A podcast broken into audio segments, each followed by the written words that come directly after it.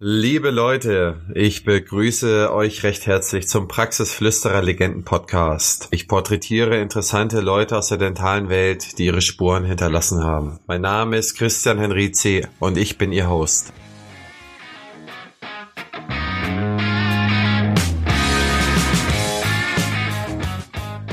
Gesundheitspolitische Katastrophe für die Zahnmedizin die 70er Jahre waren, als in der sozialliberalen Koalition jede Prothese, jede Brücke, jede Krone frei Haus für null für lau von der Kasse bezahlt wurde. Das hat A auf, auf der Patientenseite den Vollkasko-Effekt begünstigt, dass die gesagt haben, ist egal, wird doch eh bezahlt, muss ich mich nicht drum kümmern. Und B sind in dieser Zeit Zahnärzte irrational reich geworden. Und dieses, ähm, wir, wir leben ja manchmal in so einer Neidgesellschaft, das halt heute, bis heute in jede einzelne politische Entscheidung nach. Professor Roland Frankenberger hat als wissenschaftlicher Frühstarter schon im Alter von 32 Jahren seine Habilitation abgelegt und eine Professur gesucht. Am Ende hat er festgestellt, dass es doch alles seine Zeit braucht. 500 Publikationen und mehr später schreibt Professor Frankenberger selbst Professoren aus, ist Präsident der Deutschen Gesellschaft für Zahn-, Mund- und Kieferheilkunde mit mehr als 24.000 zahnärztlichen Mitgliedern. Zudem ist er noch Chefredakteur der Quintessenz Zahnmedizin. Als Vollteamplayer und Verfechter seiner Überzeugung, dass Zahnärzte sich als Hüter der oralen Immunkompetenz verstehen sollten, möchte er in Zukunft die Zahnmedizin entsprechend mit ausrichten. Ich habe sehr viel von ihm gelernt. Viel Spaß mit Professor Frankenberger, der von mir den Titel der Präsident erhält. Herzlich willkommen, Professor Frankenberger. Ich begrüße Sie im Podcast. Hallo, vielen Dank, dass ich dabei sein darf. Ich bin sehr aufgeregt. Ich freue mich, dass Sie dabei sind. Wer sind Sie? Wo kommen Sie her? Also wie Sie schon gesagt haben, mein Name ist Roland Frankenberger. Ich komme aus Eichstätt in Oberbayern. Das ist so ziemlich genau im geografischen Mittelpunkt in Bayern und genauso wie man sich das vorstellt, bin ich da auch aufgewachsen. Also sehr behütet, sehr katholisch, und ähm, eigentlich relativ langweilig. Aber ich hatte eine behütete Kindheit und da bin ich eigentlich ganz froh drum, retrospektiv. Wann haben Sie sich dazu entschieden, ähm, sich der Zahnmedizin zu widmen? Oder wie kam es überhaupt dazu, dass Sie Zahnarzt werden wollten? Ähm, ich glaube, wie bei vielen Menschen hat es sehr viel mit Vorbildern zu tun. Also es war nicht so, dass ich von vornherein gedacht habe, Zahnmedizin könnte das richtige Studium für, für mich sein, sondern ähm, ich hatte einen guten Freund, der war drei oder vier Jahre älter und den fand ich ganz toll. Das war ein super sportlicher Typ und der, das, der war irgendwie schlau. Und ähm, das war halt so ein, so ein, einfach ein, ein Vorbild für mich und der hat Zahnmedizin studiert und dann habe ich mir gedacht, hm, könntest du auch mal überlegen. Also das klingt zwar banal, aber war in dem Fall so. Also ich komme aus einem absolut ähm, non-dentalen Hintergrund. Ähm, also ich habe weder meine Eltern noch irgendein Onkel hat irgendwas mit Zahnmedizin zu tun. Und ähm, so kam das, also mit, mit Vorbildern. Und das ist nicht das letzte Vorbild im Laufe meines Lebens gewesen. Das ist ja interessant. Darf ich fragen, was Ihre Eltern beruflich gemacht haben? Ähm, mein Papa ist Vermessungsbeamter gewesen im, im gehobenen Dienst und meine Mama war Einzelhandelskauffrau, aber die meiste Zeit eigentlich Hausfrau. Das heißt, Sie sind tatsächlich dem Vorbild, dem sind Sie so ein bisschen nachgegangen und haben Sie denn schon in, in der Jugend oder in der Kindheit bemerkt, Sie können besonders gut mit Lego basteln oder Sie können irgendwie, äh, sind handwerklich besonders begabt? Ich meine, Zahnmedizin ist ja auf der einen Seite ein Handwerk. Absolut nicht. Also mein Papa hat immer zu mir gesagt, Junge, also äh, schau, dass du gut in der Schule bleibst, dann musst du später nie mit den Händen arbeiten.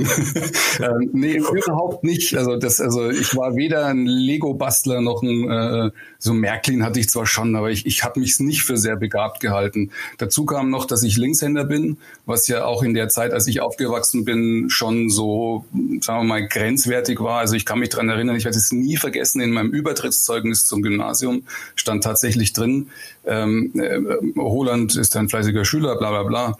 Trotz seiner Linkshändigkeit schreibt er sauber und schön. Also das werde ich nie vergessen. Also das war ein Riesenmanko, was natürlich auch mit der Zahnmedizin manchmal so als Nachteil verquickt wird. Und und äh, ich hatte damals wirklich das Glück, ich musste in meiner ersten Klasse mit Recht schreiben, da war das noch so, da musste ich auf rechts umtrainieren, das war für mich die Hölle und ähm, ich war damals in unserer Grundschule der erste Schüler, der ab der zweiten Klasse dann mit links schreiben durfte und ich bin fest davon überzeugt, dass das für mich ein Riesenglücksfall war, was dann einfach ähm, die, die normale ähm, intellektuelle Entwicklung nicht gebremst hat. Ich glaube, da wäre ich dran gescheitert an dieser Rechtschreiberei ähm, und von daher hatte ich da sehr viel Glück in der Zeit. Ich meine, da kann man ja echt froh sein, dass Sie, ähm, ich glaube, Sie sind Jahrgang 67, ist das mhm. korrekt? Genau. Dass Sie äh, gerade in diese Zeit reingeboren wurden oder rein sozialisiert wurden, wo es noch nicht umtrainiert wurde.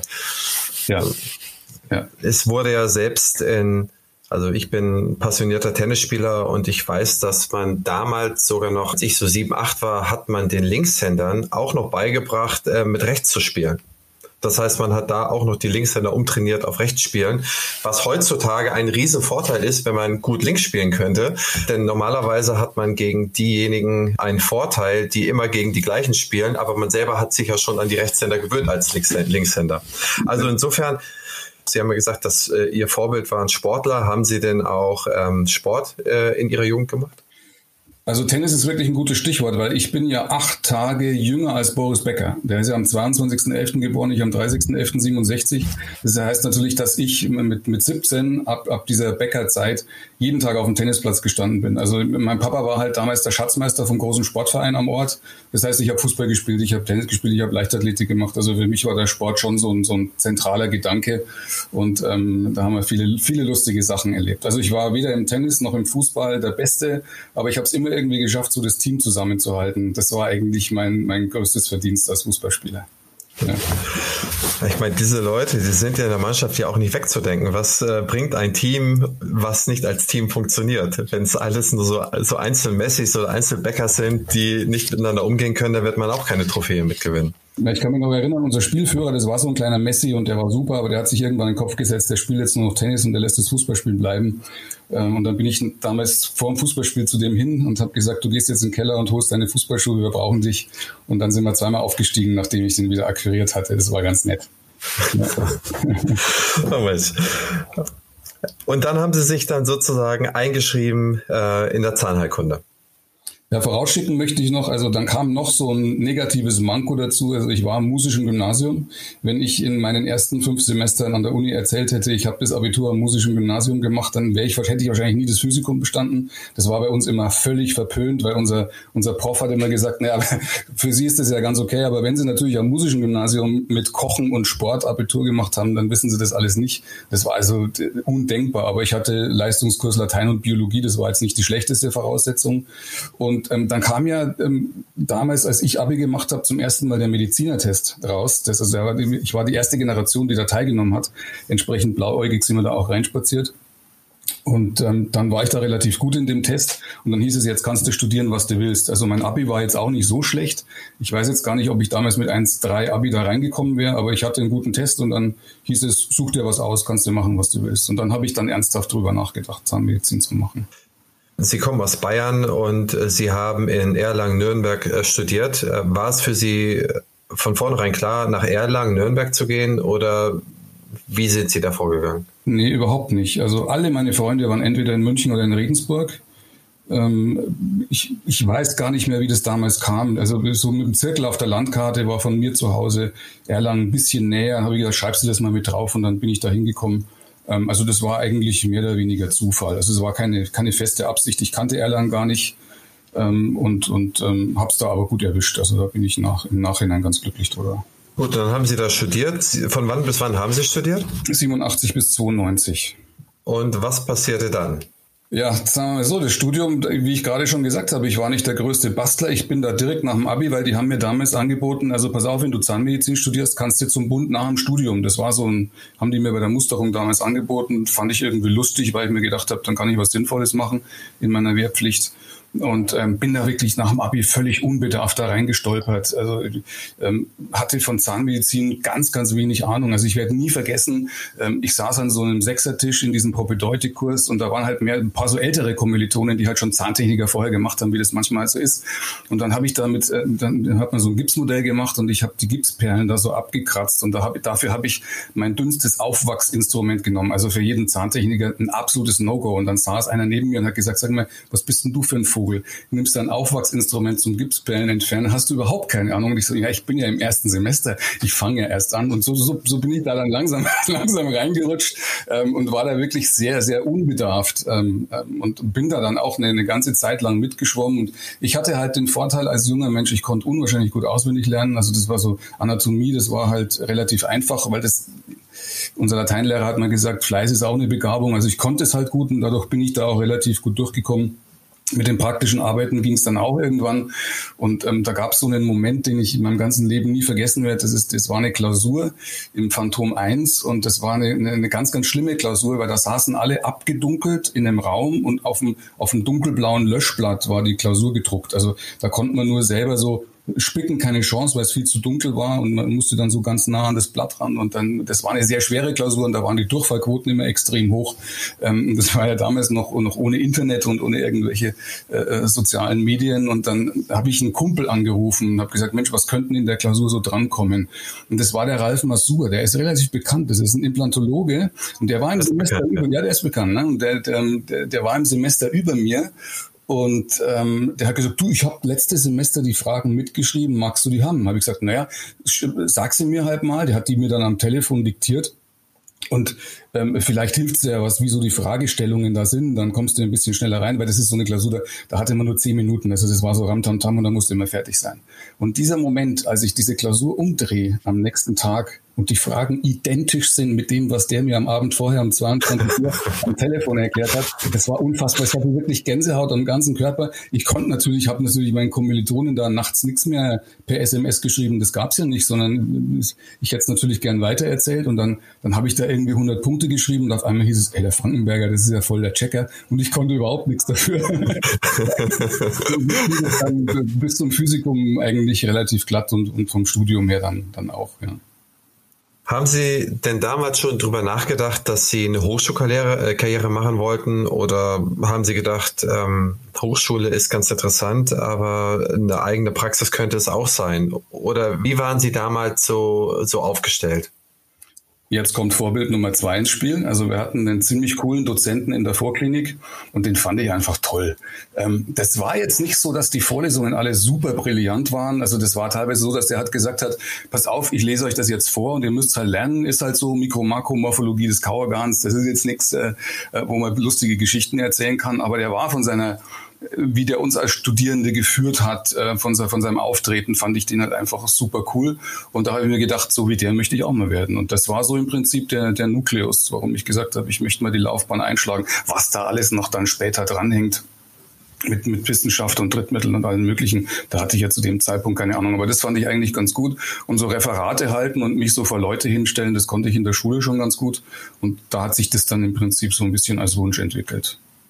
Aber zunächst sind Sie ja erstmal zur Bundeswehr gegangen als Staatsarzt, richtig? Ja. Erzählen Sie mal davon. Unfassbare Geschichte. Also es war ja so, das war 93, als ich da beim Bund war. Und da war, das war halt kurz nach der Wende. Und da war natürlich in Deutschland militärmäßig eine, einiges im Umbruch. Und ähm, dann, da hat man dann da vier Wochen Grundausbildung an der Sanitätsakademie in München gemacht, was sensationell toll war. Also, äh, lauter frisch, frisch approbierte Zahnärzte. Also da, da ist man auch öfter mal abends weggegangen. Da hatten wir sehr, sehr viel Spaß. Aber irgendwann kam der Tag neben dieser ja, sagen wir schon, wachsweichen Grundausbildung, die da gemacht wurde, als wir dann abkommandiert wurden. Und es war relativ klar. Also die Unverheirateten, die müssen wahrscheinlich irgendwo in Osten. Und dann, hieß immer, also so Frankfurt an der Oder, das war so aus München raus, so das, wo man gesagt hat, wo liegt es wohl und wie schaut's da wohl aus? Und dann ähm, weiß ich noch, wie der, der, der Hauptmann zu mir sagt, äh, Stabsarzt Frankenberger, stehen Sie auf, ich kommandiere Sie ab nach O2007 Tollenhagen. Und ähm, dann hab ich, hatte jeder einen Shell-Atlas dabei, weil es gab ja kein Navi oder kein Internet. Gab ja nicht. Jeder hat einen Shell-Atlas, um zu gucken, wo es einem denn dahin verschlägt. Und ähm, ähm ich schlag den auf und dann sehe ich Berlin, Frankfurt oder und dann äh, nimmt den, kennen Sie es noch, diesen Pfeil nach oben, wo es dann nach Norden noch ja. weitergeht. Also wo ich mir gedacht habe, um Gottes Willen, wo ist das denn? Das ist ja quasi so ein Vorort von Neubrandenburg gewesen. Und äh, da hat es mich dann hinverschlagen. Und ähm, das war eine, eine ganz, ganz tolle Erfahrung, weil ich natürlich genau genau in der Zeit, als diese ganzen NVA-Offiziere da langsam umgedreht wurden. Und für die war das ja eine Katastrophe. die waren ja ideologisch richtig drin im System und die sind von heute auf morgen im Prinzip zum, zum Feind gewechselt. Das kann man sich ja heute gar nicht vorstellen. Und da, da war natürlich jeden Abend Gesprächsbedarf und da habe ich unwahrscheinlich viel gelernt. Und äh, es war eine tolle Zeit, nur ich war halt sehr, sehr weit weg von zu Hause. Und ich habe damals an den Wehrbeauftragten der Bundeswehr geschrieben ähm, also noch mit Schreibmaschine, ist ja klar. Und habe dem geschrieben, also ähm, ich bin, bin der Stabsatztier aus Trollenhagen und äh, ob er denn so nett sein könnte, um, um mich nach Paris oder nach Florenz versetzen könnte.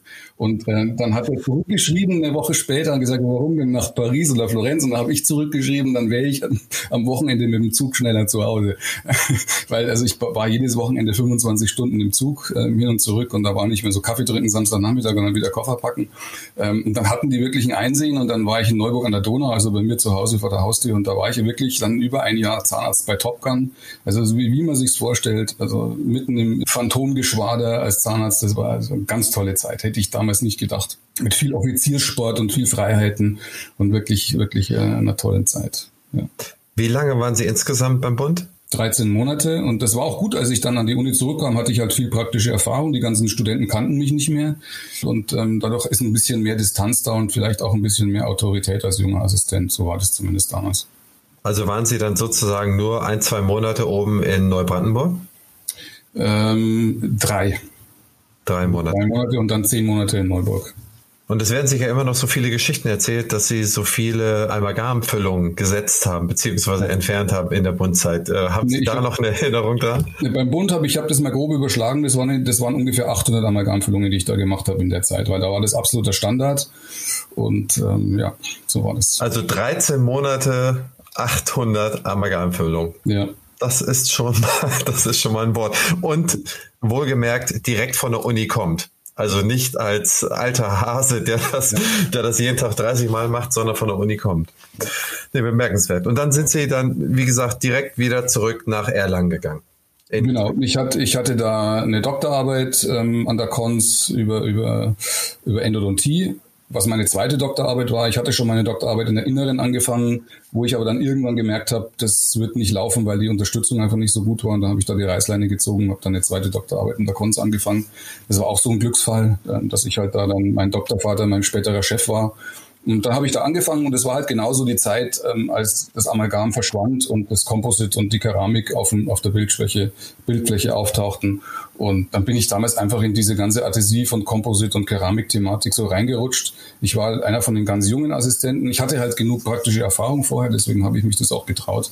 Und ähm, so bin ich dann in die ganze wissenschaftliche Thematik, Adhesivtechnik, adhesive Zahnmedizin mehr oder weniger reingerutscht, weil ich mich das damals halt zum richtigen Zeitpunkt getraut habe. War das zu der äh, damaligen Zeit auch schon so, dass wenn eine neue Technik oder wie sie jetzt eine neue Scan-Technik oder neues äh, Material auf den Markt kam, dass da erstmal von der von den Alteingesessenen eine gewisse Distanz dazu war und erst nach einer gewissen Zeit oder Einlaufphase äh, man sich dessen genähert hat. Sprich, damals, als man ja viele, viele Jahre lang Amalgam gesetzt hat und jetzt kam neues, ein neues Material auf den Markt, war das so oder würden Sie das so sehen, dass auch damals Vorbehalte gegenüber den neuen Materialien da waren, die man als junger Arzt natürlich nicht ganz so hatte, so dass man sich gleich da reinsetzen konnte oder reinarbeiten konnte? Genau, das trifft absolut auf den Kopf. Also das war ja sehr lang so, dass unter sehr vielen Kollegen, also nicht nur an der Uni, sondern auch in der Niederlassung, extreme Ressentiments gegen dieses ganze Adhesivzeug vorhanden waren. Aber das haben wir halt einfach in den letzten 20 Jahren ziemlich gut aufgebrochen. Und da war ich auch ein bisschen dran beteiligt, glaube ich. Sie veröffentlichen sehr, sehr viel und lese auch immer wieder, dass Sie auch gewisse Sachen auch selber mit weiterentwickelt oder auch neu entwickelt haben. Was sind da die Dinge, auf die Sie besonders stolz sind?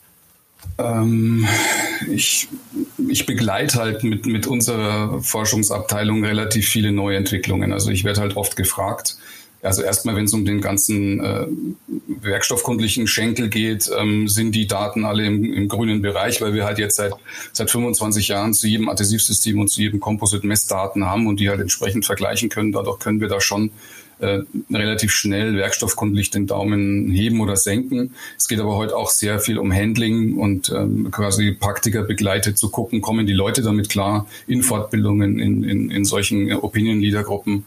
Und da haben wir schon viele Sachen mitentwickelt und vor allem substanziell mitbegleitet bis hin zur klinischen Studie.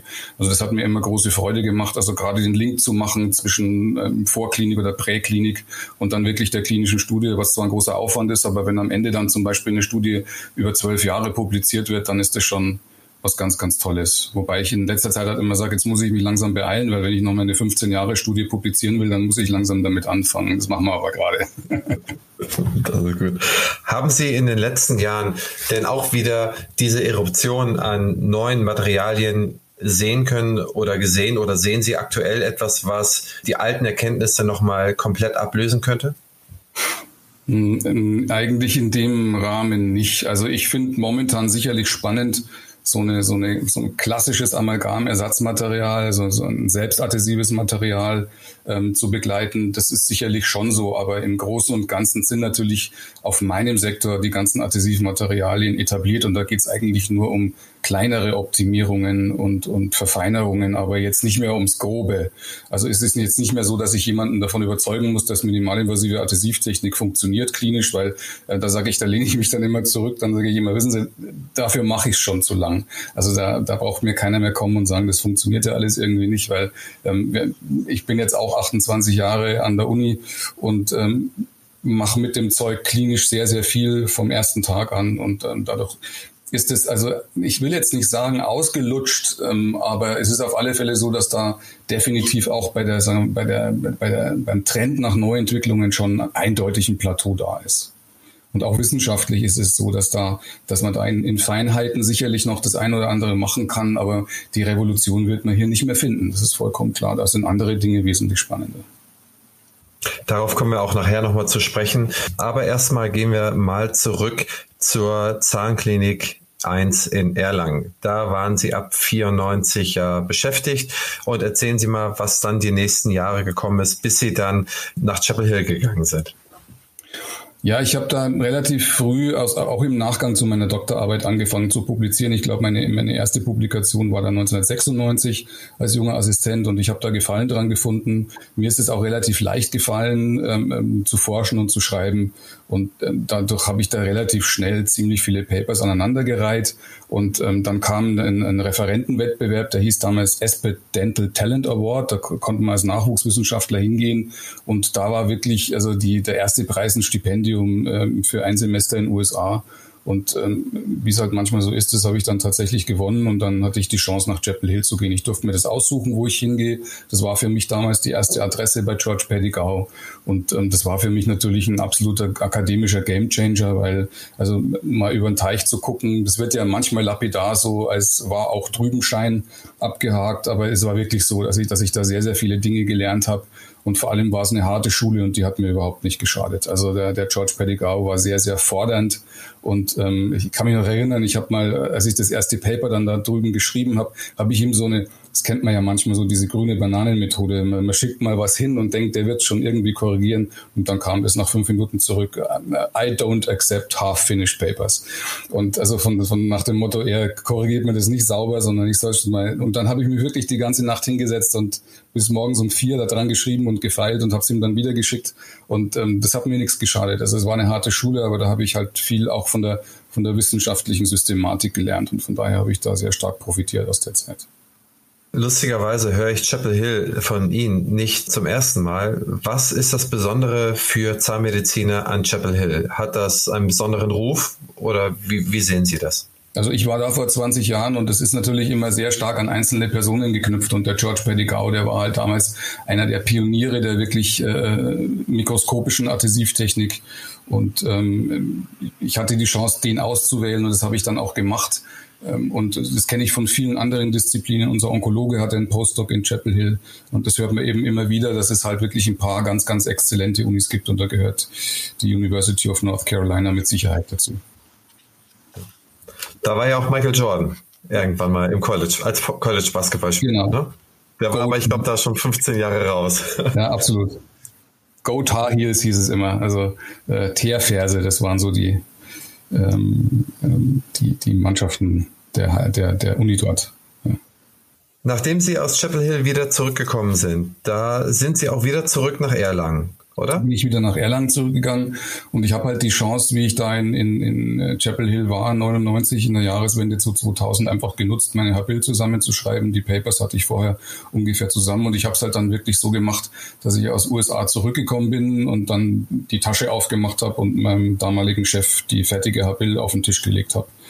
Und ähm, das fand der, glaube ich, gut und deswegen war ich dann in der Zeit mit 32 relativ schnell habilitiert was nicht unbedingt gut sein muss, weil äh, zu jung habilitieren hat, äh, birgt auch gewisse Gefahren, aber da kann man ja drüber reden.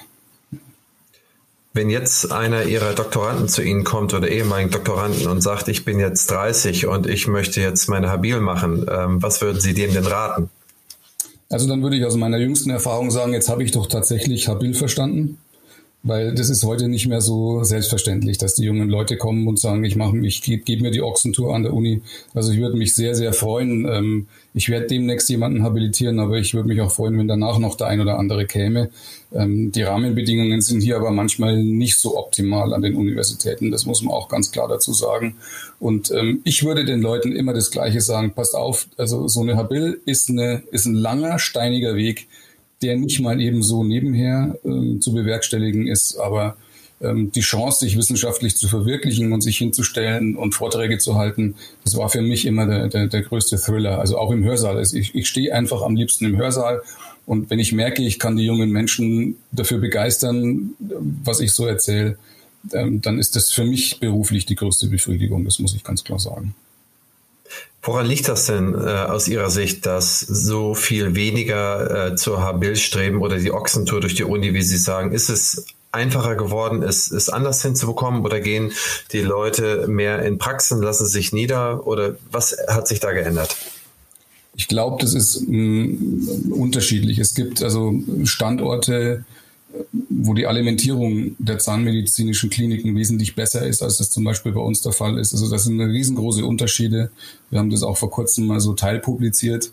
Ähm, also bei uns ist es wirklich so, Forschungsgelder von der Uni zu bekommen und die notige, ähm, sagen wir mal, Grundausstattung respektive Forschungsausstattung, da muss man wirklich jeden Tag dafür kämpfen. Also es ist nicht so, dass ich am Jahresende sage, oh, jetzt habe ich noch so viel Geld auf der hohen Kante, was kaufe ich mir jetzt für ein Gerät, sondern wir müssen da immer wirklich prospektiv planen. Und das merken unsere jungen Menschen, also wie oft wir halt administrativ in irgendwelchen Sitzungen sind, wo es wirklich um, um die Verteilung der Gelder geht und dann sagen die, hm, ob ich mir das unbedingt antun muss, das weiß ich nicht so recht. Also da sind schon ziemliche Helmschuhe heutzutage da. Es gibt aber auch andere Standorte, ähm, die wesentlich mehr Leute habilitieren weil einfach eine riesen Forschungsausstattung vorhanden ist. Das ist leider interregional in Deutschland sehr unterschiedlich. Also ich bin, muss ich klar sagen, an einem armen Standort gelandet, aber das muss deswegen nicht heißen, dass ich ein unglücklicher Mensch bin.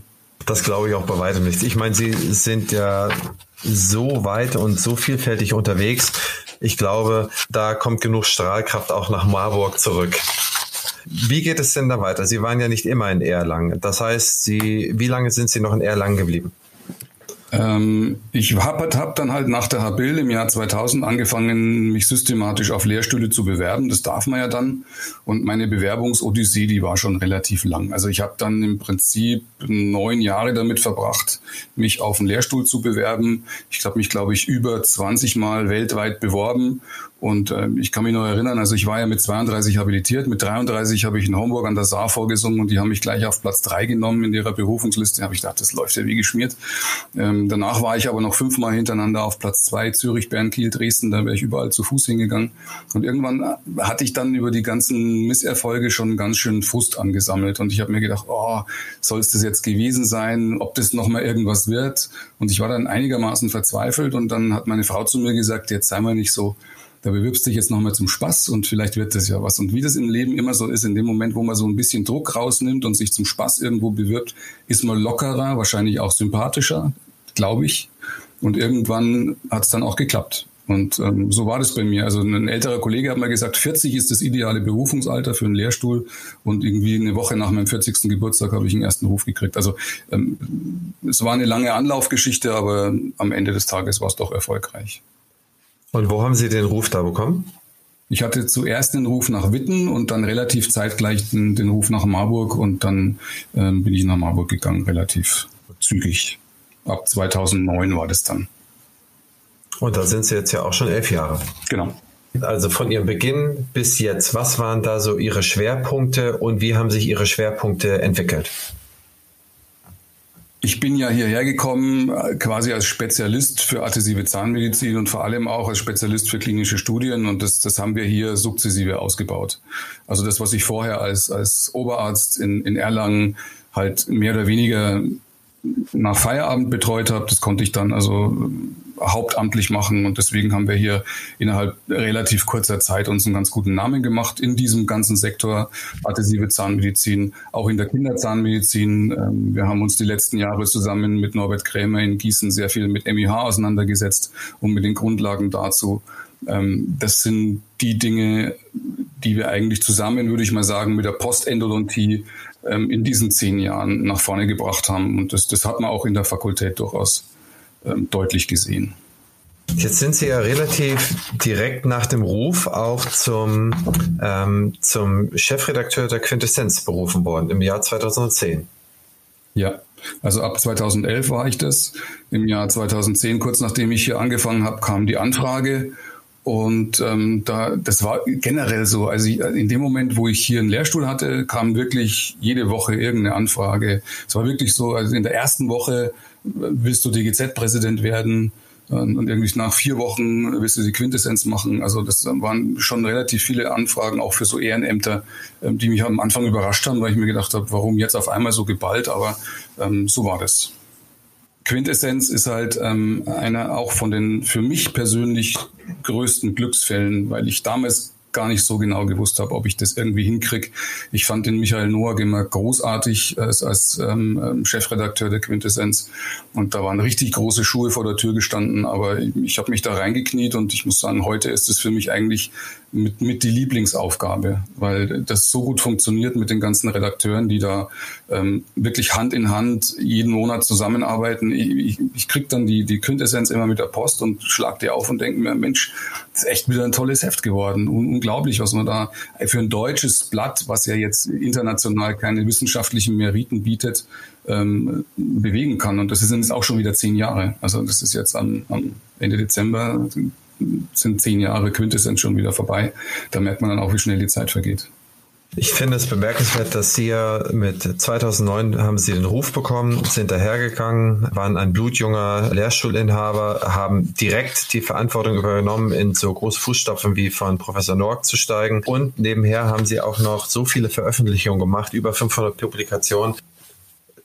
Was ist denn Ihr Scope nachdem Sie ja vorhin schon gesagt haben, dass Sie glauben, dass die Materialentwicklung, dass da eigentlich nur noch Nuancen möglich sind oder dass da das große Neue wohl jetzt aktuell nicht mehr, also auf jeden Fall auf Sicht nicht mehr zu sehen ist.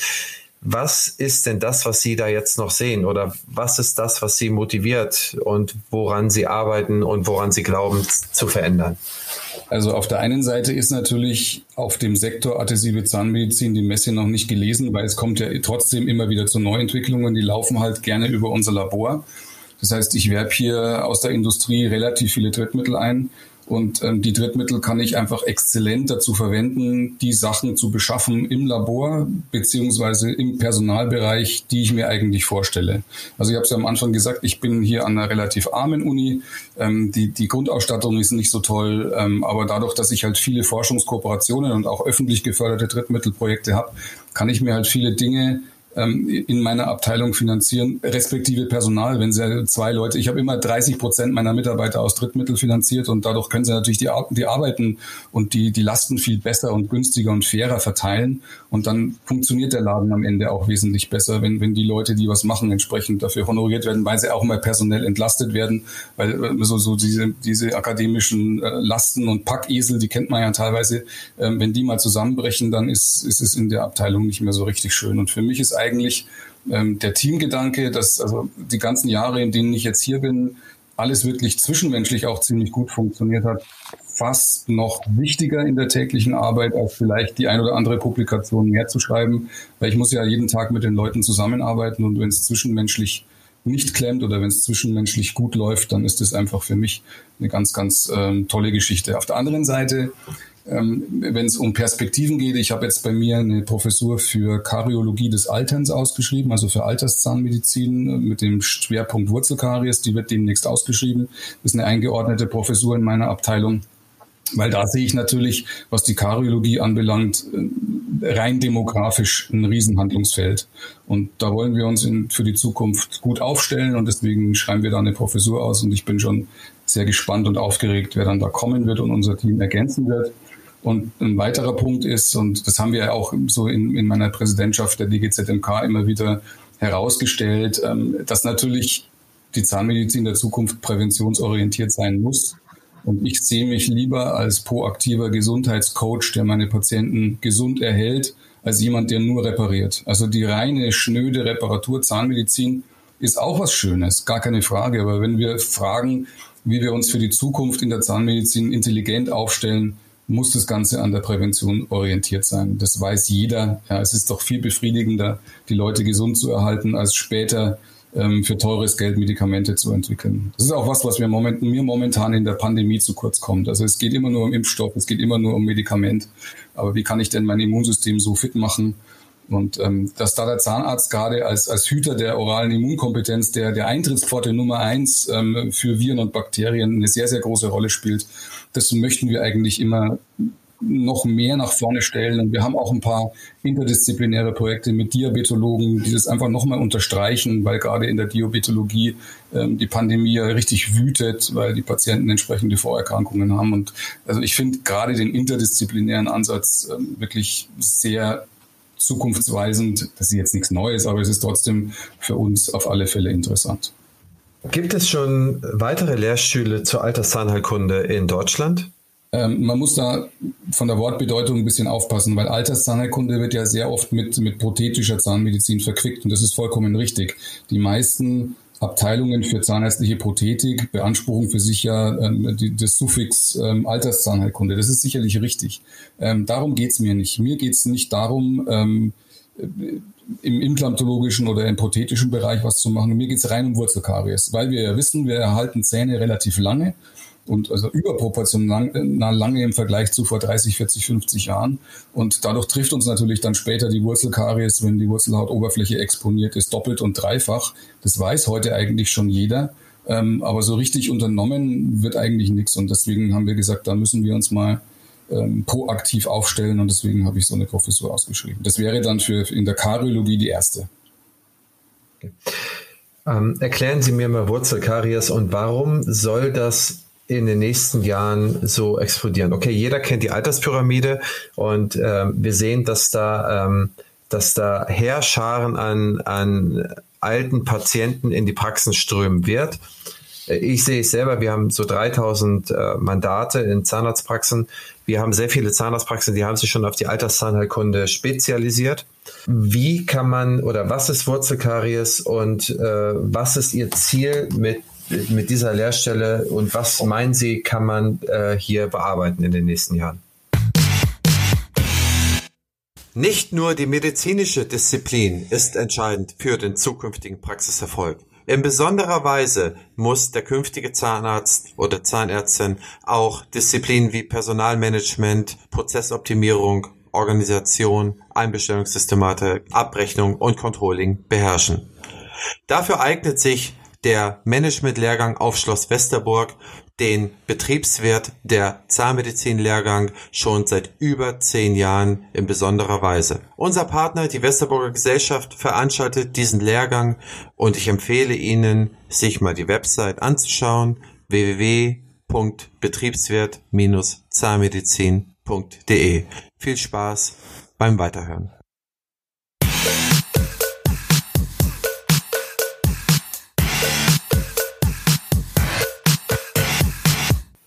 Es geht sicherlich um zwei Dinge. Das eine ist natürlich die Prävention. Also Wurzelkaries entsteht ja erst dann, wenn die durch den Knochenverlust bei älteren Patienten die wesentlich kariesanfälligere Wurzelhautoberfläche exponiert wird. Und gerade dann, wenn die Patienten verminderten Speichelfluss haben, irgendwelche Wechselwirkungen mit Medikamenten, geht es teilweise so schnell, Das, also ich, ich habe Patienten, die, die, die kommen irgendwie eineinhalb Jahre nicht, weil sie schwer krank waren, dann kommen die zurück und dann muss man zehn Zähne extrahieren, weil die Wurzelkaries die Zähne von unten so aufge unterhöhlt hat, äh, dass die Zähne nicht mehr zu erhalten sind. Und da ist ein riesen Präventionsbedarf und natürlich auch die, die, die Frage, wie macht man das mit dem oralen Mikrobiom, respektive irgendwelchen Lacken oder also ich, ich habe ja schon immer gesagt, ich hätte gern so ein Prophylaxe-Spray, sprüht man was auf die Zähne, das bildet einen Film und dann gibt's da keine Karies. Also die Ideen wären schon da, allein die Umsetzung ist halt manchmal ein bisschen kompliziert. Aber das ist sicherlich sehr, sehr spannend, auch im Zusammenhang mit der Mikrobiologie. Das heißt, Sie können sich durchaus vorstellen, dass eine solche Entwicklung mal stattfinden kann, also so ein Prophylaxe-Spray. Ähm, und das könnte auch Ziel dieses Lehrstuhles sein, dass man so viele Erkenntnisse hat, auch präventiv eine Tablette nehmen kann oder ein Mittel nehmen kann oder eine Zahnpasta entwickelt, so dass man, dass sich diese Wurzelkaries nicht ausbilden kann. So würde ich mir das wünschen, ja. Hochinteressant. Sie haben ja auch gesagt, dass ähm, Sie gerade interdisziplinär auch ähm, mit Diabetologen zusammenarbeiten. Und ich habe neulich eine sehr interessante Abhandlung gelesen, wo darüber gesprochen worden ist, dass wenn man nur gezielt drei Bakterien im Mundraum ausschaltet, man im Prinzip das Entfachen der Diabetes verhindern oder sehr weit hemmen kann. Auch das, und Sie haben ja auch gerade eben gesagt, der Zahnarzt ist quasi der Hüter der oralen Immunkompetenz. Sehen Sie auch dieses Gebiet noch erforschbar oder sehen Sie das am Anfang oder sehen Sie da eigentlich nicht viel Potenzial? Ich sehe das Potenzial eigentlich eher in so einem Paradigmenwechsel, dass ähm, der Zahnarzt erkennen muss, dass er hier wirklich eine, eine gewichtige Rolle hat in der Zukunft. Also wir haben ja gerade in der DGZMK unseren Jahreskongress, unseren Deutschen Zahnarzttag gehabt, wo ich da auch einen Vortrag drüber gehalten habe.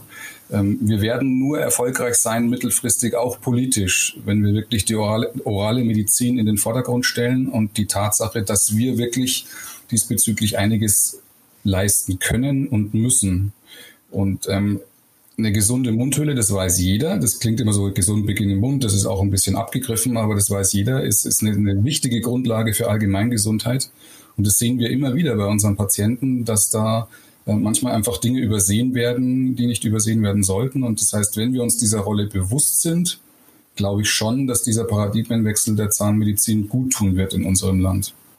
Kann ich mir das am Ende des Tages so vorstellen, dass ich als Zahnarzt äh, meinen Patienten dahingehend behandle, dass ich einen Speicheltest mache oder feststelle, was für Bakterien in welcher Stärke ausgeprägt sind in der Mundhöhle und dass ich ihm dann gezielt auf, auf diesen Befund hin gewisse Bakterien empfehle auszuhungern mit gewissen zum Beispiel Medikamenten oder mit gewissen äh, Zahnpastern oder mit einem gewissen äh, ähm, Kariesspray oder so. Kann ich mir das so vorstellen, dass, dass man das so macht oder ist das äh, zu viel Fiction? Nee, glaube ich gar nicht. Also ähm, ich, denke schon, dass ähm, sagen wir mal, die individualisierte oder personalisierte Zahnmedizin absolut eine Zukunft hat. Denken Sie an Biomarker, denken Sie an bakteriologische Tests. Ähm, das ist sicherlich in der Diagnostik die eine Seite, aber es geht mir halt auch um die Seite, ähm, dass gerade der aufgeklärte Patient ein Recht darauf hat, so fit gemacht zu werden in seiner Mundhygiene, dass er selber dazu in der Lage ist, mit seiner häuslichen Mundhygiene ähm, sich selber gesund zu erhalten. Es ist doch ein Trugschluss zu glauben, ich gehe zweimal im Jahr zum Zahnarzt, der poliert mir die Zähne und den Rest der Zeit kann ich machen, was ich will. Ich habe in letzter Zeit so ein bisschen immer wieder den Spruch gebracht, der ich will nicht, dass der falsch verstanden wird, aber ich glaube und ich bin fest davon überzeugt, dass die größte gesundheitspolitische Katastrophe für die Zahnmedizin die 70er Jahre waren, als in der sozialliberalen Koalition jede Prothese, jede Brücke, jede Krone Freihaus für Null, für Lau von der Kasse bezahlt wurde. Das hat A auf, auf der Patientenseite den Vollkasko-Effekt begünstigt, dass die gesagt haben, so egal, wird doch eh bezahlt, muss ich mich nicht drum kümmern. Und B sind in dieser Zeit Zahnärzte irrational reich geworden, und dieses, ähm, wir, wir leben ja manchmal in so einer Neidgesellschaft, das halt heute, bis heute in jede einzelne politische Entscheidung nach ähm, bis hin im Fakultätsrat. Also ich erzähle immer die Geschichte, wir hatten vor ein paar Jahren, haben wir hier einen berufsbegleitenden Masterstudiengang Kinderzahnheilkunde ins Leben gerufen und dann sagt einer unserer Mediziner im Fakultätsrat, ja, das kann ich mir schon vorstellen, das sind dann reiche Zahnärzte und die kaufen sich einen Master, damit sie noch reicher werden. Das, sowas muss man sich dann im Jahr 2016 oder wann das war und es wird 2020 nicht anders anhören und ähm, das ist sehr, sehr schade, weil es war damals nicht gerechtfertigt, dass die Zahnärzte auf Platz eins geschossen sind in der Einkommensstatistik. Das ist heute ja überhaupt nicht mehr der Fall. Das, ist, das weiß ja jeder, das lässt sich ja auch entsprechend mit Zahlen belegen. Aber es ist so, dass also auch, auch in der Presse relativ leicht, leichtfertig über Zahnärzte geurteilt wird. Und jede politische Entscheidung, Stichwort Rettungsschirm gegen Zahnärzte, ist kinderleicht umzusetzen, weil sich der Politiker nur hinstellen muss und sagen, die haben sie ja sowieso und die verdienen ja eh so viel Geld, obwohl es eigentlich schon gar nicht mehr stimmt. Und das spielt alles zusammen und ähm, das macht es eben auch so schwierig, wirklich auf dem Pfad der, der Prophylaxe und der Prävention sich zu bewegen, weil diese alte Vollkasko-Mentalität da immer noch bei vielen Patienten vorhanden ist, obwohl sie also schon gar nicht mehr seit 40 Jahren nicht mehr so ist. Und dieser Paradigmenwechsel, der ist hoch notwendig. Also es geht wirklich darum, wenn man die Zahnmedizin neu aufstellt, dass die Prävention an Nummer eins stehen muss. Hätte man in den 70er Jahren als Politiker irgendeine Initiative antreiben können, dass man zu der damaligen Zeit schon die Prävention weiter in den Vordergrund hätte stellen können. Das heißt, waren überhaupt die Erkenntnisse zu der damaligen Zeit überhaupt schon so fortschreitend, dass man das hätte so machen können? Also prinzipiell, ich stelle das jetzt retrospektiv fest. Ich mache damals niemandem einen Vorwurf, Helmut Schmidt schon gleich gar nicht. Ähm, wirklich nicht, aber ähm, es war damals, ich fand es interessant. Ähm, ich habe vor kurzem mal einen Vortrag gehört über Flüchtlingskinder und Mundgesundheit bei Flüchtlingskindern. Und dann hieß es, ja, und da ist die Mundgesundheit so schlecht und die haben ja deutlich mehr Karies, das ist alles richtig. Und ähm, dann hat der Herr Spliet aus Greifswald gesagt, ja, Moment mal, die Kinder, die jetzt hier aus Syrien kommen, die haben genau den gleichen Mundgesundheitszustand wie unsere Kinder in Deutschland 1973. Also genau in der Zeit war das hier ja alles noch ganz anders. Das heißt, ähm, die Erfolge der Prophylaxe haben sich ja aus anderen äh, Gründen eingestellt. Ähm, wie gesagt, ich kann das nur retrospektiv so bewerten ich weiß nicht, ob man damals prospektiv so viel hätte besser machen können. Aber es ist wirklich so, dass halt das einfach so eine, Schieflage in die ganze Geschichte reingebracht hat. Interessant ist auch, wenn ich dem Professor Zimmer, bei dem habe ich einen sehr interessanten Vortrag besucht und ähm, der hat da dargestellt, dass sich immer noch ungefähr 70, 80 Prozent äh, ähm, aller Menschen, zum Beispiel in Deutschland, in den westeuropäischen Staaten zum Beispiel, die Zähne nicht korrekt putzen. Das heißt, was bei den Kindern schon gelungen ist, auch in der Evidenz, das ist scheinbar flächendeckend in der Präventivmedizin noch nicht so sehr kommuniziert oder so sehr durchgeführt worden, dass der Zahnarzt als Lehrer gegenüber seinen Patienten wahrgenommen wird, um denen das korrekt beizubringen. Würden Sie dem zustimmen? Na, ich hatte vor kurzem als Gutachter einen interessanten Fall vor Gericht. Ähm, da war bei einer, Zahn, äh, bei einer Patientin, die beim Zahnarzt in Behandlung war, also alles richtig so Läuse und Flöhe und, und, und zu viel Plaque und keine gute Mundhygiene und Karies und Parodontitis. Und dann ging das alles irgendwie in den Bach runter und dann mussten viele, viele Zähne raus. Und dann war ich halt als Gutachter vor der Entscheidung gestanden, ja, wer ist jetzt schuld? Das ist ja immer so. Man muss sich ja irgendwie äußern. Und da kann man natürlich sagen, ja, Pech, wenn die Patientin nicht ordentlich putzt. Aber auf der anderen Seite wäre es natürlich schon die Aufgabe des Kollegen gewesen, die Patientin so fit zu machen, dass all diese Kollateralschäden nicht eintreten. Und das ist, also sich hinzusetzen, mal fünf Minuten mit Zahnseide wedeln, das reicht halt in der Regel nicht. Äh, also wir sind da wirklich sehr, sehr bemüht, auch wenn das ein frustrierender Job ist. Nicht jeder Patient äh, kann das wirklich so effektiv umsetzen. Ähm, aber wenn das beim Patienten mal auf Gegenliebe stößt, dann kann man da sicherlich sehr, sehr viel bewirken. Und äh, das zeigen eben immer wieder auch Erhebungsstudien, dass ähm, viele von unseren Patienten das einfach nicht wissen. Es ist, weil es ihnen einfach nicht so nahe gebracht worden ist, dass sie es entsprechend umsetzen können. Das ist nicht trivial, weil, wie gesagt, ähm, alle Gebührenordnungen belohnen ja die reparative Arbeit wesentlich besser als die Prophylaxe. Und deswegen ist es eben so wichtig, da politisch so auch ein bisschen mal ein Schräubchen zu drehen, meiner Meinung nach. Das ist absolut richtig. Und ich denke mal, wenn die Motivation so gesetzt wird, warum sollte man da anders agieren? Und wenn der Patient in seiner Compliance es halt nicht hinbekommt, seine Zähne so zu pflegen oder seine Zähne so zu putzen, dass er sie nachhaltig in dieser Basstechnik zum Beispiel putzt, wie er sie hätte oder sie die hätte putzen sollen, dann gibt es vielleicht immer noch nicht die entsprechenden Hilfsmittel, die einen in seiner sozialisierten Compliance unterstützen, so die Mundgesundheit zu, zu fördern, wie es eigentlich notwendig wäre. Das heißt, eigentlich braucht es doch dann dieses Spray, von dem Sie gesprochen haben, oder vielleicht auch bessere ähm, Schallzahnbürsten oder eine bessere Zahnpasta, oder? Alles zusammen wahrscheinlich. Ja, okay.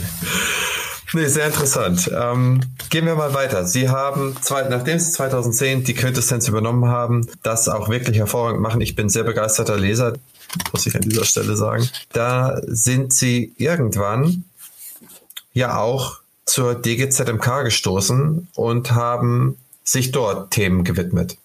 Wann war das und was haben Sie gemacht? Bei der DGZMK ist es ja so, dass man, wenn man da Präsident wird, erstmal drei Jahre Präsident-elekt ist und dann drei Jahre Präsident. Also ich bin jetzt quasi ein Jahr DGZMK-Präsident. Ich habe jetzt noch zwei Jahre vor mir. Ähm, in den drei Jahren äh, Präsident-elekt schnuppert man so in diese ganze Verbandsarbeit rein.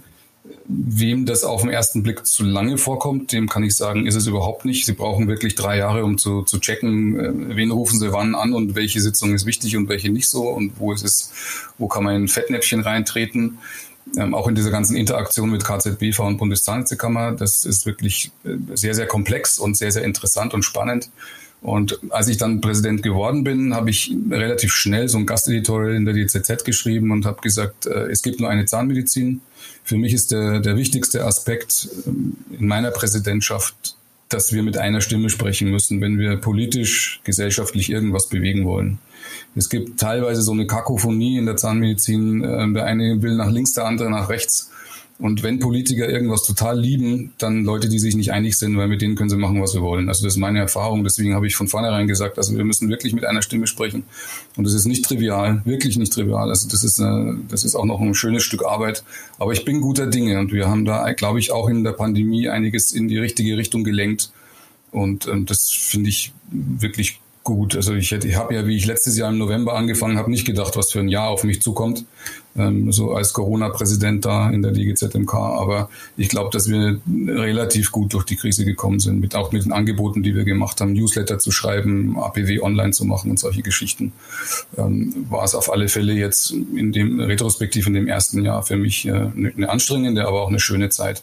Und dann haben wir letztes Jahr, als ich angefangen habe als Präsident, äh, schon angefangen, an dem Positionspapier zu stricken Perspektive Zahnmedizin 2030, das ist ja jetzt zum Deutschen Zahnärztetag erschienen. Das kommt auch in der DZZ in der Dezemberausgabe raus. Und da haben wir einfach quasi uns alles mal von der Leber geschrieben, was uns über die letzten 25 Jahre alles so begegnet ist an, an, an Stolpersteinen und, und Problemen und haben, haben diverse Dinge aufgegriffen eben auch dieses, es gibt nur eine Zahnmedizin, aber unter anderem auch die Ausrichtung, wie muss Zahnmedizin ausgerichtet sein, wissenschaftsbasiert, Prophylaxe beziehungsweise präventionsorientiert.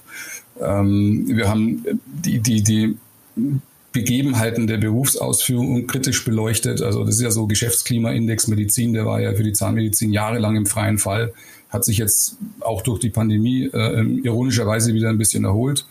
Ähm, wir haben die Universitäten, die ganze Approbationsordnungsnovelle beleuchtet, äh, den Zahnarzt als Forscher, als Nachwuchsmensch äh, und auch den Zahnarzt in den Medien. Und ich glaube, da ist ein ganz ähm, stimmiges Papier dabei rumgekommen. Warum hat sich der Geschäftsklimaindex für Zahnärzte verbessert? Das kommt mir auch, äh, das kommt mir zumindest äh, fragwürdig vor. Warum ist das so? Ja, das war eine lustige Geschichte. Ich habe dieses, ähm, dieses Papier fertig geschrieben und habe noch zwei Rechtschreibfehler korrigiert. Und fragen Sie mich nicht, warum. Ähm, und da hatte ich reingeschrieben, der, der Geschäftsklimaindex ist im freien Fall und das ist nicht gut. Und irgendwie dachte ich mir, guckst du noch mal rein, ob es da irgendwas Neues gibt. Und wirklich am, am, selben Tag vor fünf Minuten im Internet publiziert, ja, bei den Zahnärzten geht's jetzt wieder aufwärts. Und es war natürlich gut, dass ich das dann noch reinschreiben konnte, weil sonst wäre das Papier nach einer Woche schon wieder veraltet gewesen. Ähm, ich kann es mir nicht erklären, weil die, die Zahlen aus, der, aus den Praxen sind ja ziemlich identisch mit dem, was ich hier in meiner Abteilung erlebe. Also wir haben minus 40 Prozent ähm, im Umsatz. Und das ist auch das, was mir so berichtet worden ist aus den Praxen. Im Schnitt teilweise ist es dramatischer. Also wo dieses Plus herkommt, weiß ich nicht. Ähm, kann aber auch sein, dass es einfach quasi eine Rückbesinnung ist, dass man merkt, man wird gebraucht und dass man noch mehr die Dankbarkeit der Patienten spürt. Das ist ja für mich immer so die, die, die größte Quintessenz auf der Behandlungsseite. Die Patienten sind so dankbar. Ich finde das großartig in unserem Beruf. Das haben die Mediziner teilweise überhaupt nicht in diesem Maße. Und das, das erfüllt mich eigentlich jeden Tag mit großer Freude. Also ich habe sehr viele sehr dankbare Patienten und vielleicht spiegelt sich das in dieser Erholung des Medizinklimaindex auch ein bisschen wieder. Behandeln Sie noch selber? Ja, also ich behandle vier halbe Tage die Woche. Ähm, wenn ich ehrlich bin, in den, in den heißen Zeiten sind es auch manchmal drei, wenn irgendwelche Ad-Hoc-Sitzungen sind oder so. Aber ich habe immer versucht, ähm, möglichst viel zu behandeln, weil wenn Sie den Studierenden was beibringen wollen, dann müssen Sie es auch können, ist meine Meinung. Und ähm, dann ist man da auch glaubwürdiger. Und ich mache es gern, also ich behandle gern Patienten, das war schon immer so. Jetzt ähm, bezeichnen Sie, und das hatten wir schon mal heute, den Zahnarzt als Hüter der oralen Immunkompetenz. Und auf der anderen Seite spricht ja auch alles für den Zahnarzt, dass er genau das ist. In Deutschland ist es so, dass die meisten Besuche beim Arzt beim Zahnarzt sind über die Zeit seines Lebens. Weit vor Augenarzt und so weiter und so weiter und so fort. Das heißt, er ist naturgemäß eigentlich der Hüter der oralen oder der Immunkompetenz per se. Und jetzt hat man noch oral mit hinzugefügt. Warum ist eine Entscheidung getroffen worden, dass ein Zahnarzt nichts mit der Impfung in Bezug auf Covid-19 zu tun haben soll? Ich sehe folgendes Problem. Wir haben ein Zahnheilkundegesetz, das die Zahnmediziner relativ gut schützt dass eben andere Berufsgruppen fundamentale Dinge, die wir tun, nicht tun dürfen. Das, das schreibe ich, das, das halte ich für, für relativ wichtig, dass es dieses Zahnheilkundegesetz gibt. Auf der anderen Seite limitiert uns dieses Zahnheilkundegesetz teilweise so, dass genau diese Dinge vorkommen, dass die Mediziner sagen, ja, impfen brauchen die nicht, das können die ja gar nicht. Genauso wie äh, auch, auch die, die, die Antigen-Schnelltests, das war ja auch relativ nebulös, was da äh, Zahnärzte dürfen und was sie nicht dürfen. Und das bringt mich zu, zu eben zum Thema, wie wollen wir mit der Zahnmedizinerausbildung der Zukunft umgehen? Und auch, wie wollen wir mit, mit, mit der Medizinerausbildung der Zukunft umgehen? Und es ist vollkommen klar, ähm, dass wir in die Medizinerausbildung mehr Zahnmedizin und in die Zahnmedizinerausbildung mehr Medizin hineinbekommen müssen. Und zwar so viel Gleichstrang oder gemeinsame Module, dass die interprofessionell in wichtigen Dingen ausgebildet werden und erst dann wird es solche Missverständnisse nicht mehr geben. Das heißt, es ist unbestritten, dass in einer Novelle der Approbationsordnung für Zahnmediziner diese ganzen Multimorbiditätsaspekte, äh, Alterszahnmedizin, äh, Pharmakologie berücksichtigt werden müssen. Was aber immer vergessen wird und wobei ich nicht müde werde, das zu betonen, ist, dass die Mediziner von Zahnmedizin keine Ahnung haben. Das ist in der Regel ähm, von, gekippt worden von den Medizinerverbänden, dass die da irgendwas mitkriegen. Das heißt, ähm, der Zahnarzt hat auf der, der, der Arzt hat auf der Schiene äh, ähm, zum Beispiel Mundgesundheit versus Allgemeingesundheit in der Regel überhaupt keine Ahnung. Ähm, und deswegen kann da auch kein fruchtbarer Dialog stattfinden. Und solche Entscheidungen sind dann im Prinzip darauf basiert, dass einfach äh, auf der Medizinerseite nicht genug gewusst wird über die Thematik. Ich meine, wir sind doch in Anatomie genauso ausgebildet wie der Mediziner. In der einen oder anderen Richtung an der großen Zehe vielleicht nicht so intensiv, aber im, im, Gesicht in der Regel besser als jeder Mediziner. Also das sind ja Dinge, wir haben ja auch ähm, große Teile des Medizinstudiums absolviert und da dann eben auf den Löchlibohrer oder den Implantatschrauber reduziert zu werden, das widerstrebt mir massiv und deswegen muss man da eben in, in beiden Schienen entsprechend ran. Ja, sehr interessant. Was denken Sie, wird sich in den nächsten Jahren diesbezüglich noch tun? Glauben Sie an eine neue Approbationsverordnung? Ähm, also wir kriegen ja zum nächsten Wintersemester, so wie es aussieht, die, so, eine, so eine halbgare Novelle der Approbationsordnung und wir haben gerade zusammen mit dem MFT eine Taskforce Zukunft der Ausbildung in der Zahnmedizin gestartet. Da war letzten Freitag die konstituierende Sitzung und da haben wir uns wirklich mal drei Stunden Zeit genommen, alle Vor- und Nachteile der aktuellen Ausbildung inklusive Perspektiven auseinanderzulegen und wir arbeiten da jetzt gerade am nächsten Positionspapier und von daher bin ich guter Dinge, dass wir das auch aufs richtige Gleis stellen können. Für welches Jahr sollte die gelten? Ähm, der Masterplan Medizinstudium 2020 zeichnet sich im Moment in der, in der Medizin ab für 2025 folgende.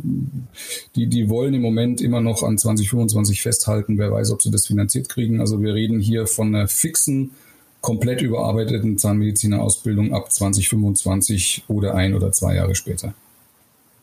Ja, spitze. Was denken Sie, was hat sich in den letzten 20 Jahren in der konkreten Arbeit als Zahnmediziner aus Ihrer Sicht verändert? Zwei Dinge. Erstens, die, der, der Terminus Minimalinvasivität war vor 25 Jahren eher noch ein Spruch und eher noch an der Grenze zum Paradigmenwechsel und der wird heute jeden Tag gelebt sowohl minimalinvasive Präparation als auch Reparatur, als auch schonende Karies-Exkavation. Das sind alles Dinge, die sich flächendeckend durchgesetzt haben.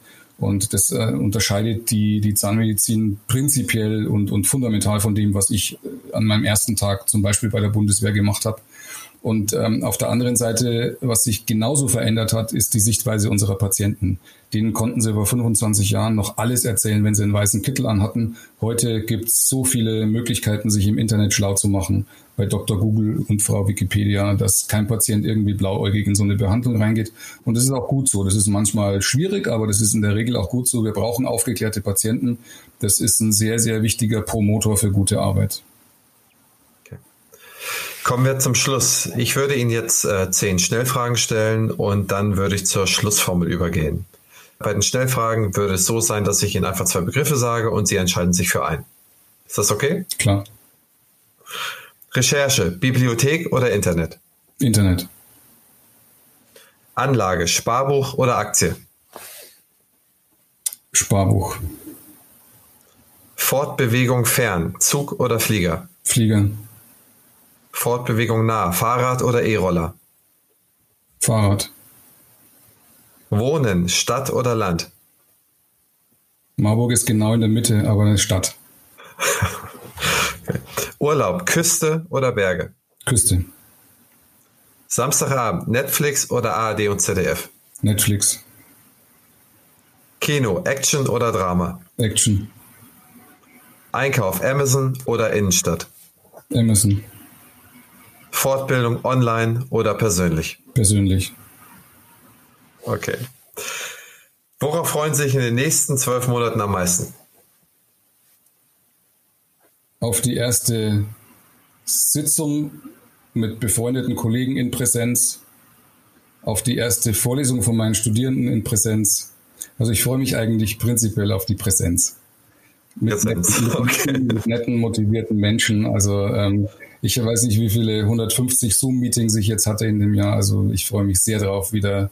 Ich weiß nicht, ob wir uns die Hände schütteln werden in Zukunft, aber Leute persönlich zu treffen, da freue ich mich sehr drauf. Da hat sich so eine richtige Sehnsucht nach entwickelt. Ja, absolut. Sehe ich auch so. Letzte Frage an Sie. Äh, wenn Sie Ihrem früheren Ich über den Weg laufen würden, Sie als äh, junger Professor mit 32 oder kurz davor mit 30, oder einen Zahnmedizinstudenten mit 29, 30, den Sie mal auf den Espresso treffen. Welchen Tipp würden Sie dem Kollegen oder sich selber geben als Junger? Also die Dinge im Gedächtnis, die mir damals so passiert sind, würde ich mir selber sagen, bleib locker, bleib um Gottes Willen locker. Versuch nicht zu verkrampfen. Das gilt sowohl beruflich, also es war bei mir so, dass mit, äh, mit dem Lehrstuhl, das hat relativ lange gedauert und ich war an der Grenze, nicht mehr locker zu sein und bleib auch privat locker. Also zum Beispiel Lebenspartner finden, das kommt einfach oder es kommt nicht und man braucht auch ein bisschen Glück und wenn man nicht locker bleibt, dann wird's nichts. Also das ist für mich eigentlich so, so ein ganz, das ist nicht immer einfach durchzuführen, aber das ist ein ganz wichtiger Punkt. Und generell den jungen Kollegen würde ich sagen, Qualität hat sich noch immer durchgesetzt. Qualität ist ähm, das Beste in der Zahnmedizin, was wir haben, als gut. Und ähm, wenn man für die Sache brennt, dann kommt am Ende auch was Gutes dabei raus. Professor Frankenberger, ich danke Ihnen recht herzlich für das tolle Gespräch. Ich habe sehr viel gelernt und ich hoffe, dass wir uns demnächst mal wiedersehen und ich wünsche Ihnen alles Gute und dass Sie ganz schnell wieder Vorlesungen halten können und ganz viele Meetings nicht mehr über Zoom oder Teams halten müssen, sondern auch höchstpersönlich. Vielen herzlichen Dank, alles Gute, bleiben Sie gesund. Tschüss. Okay. Tschüss.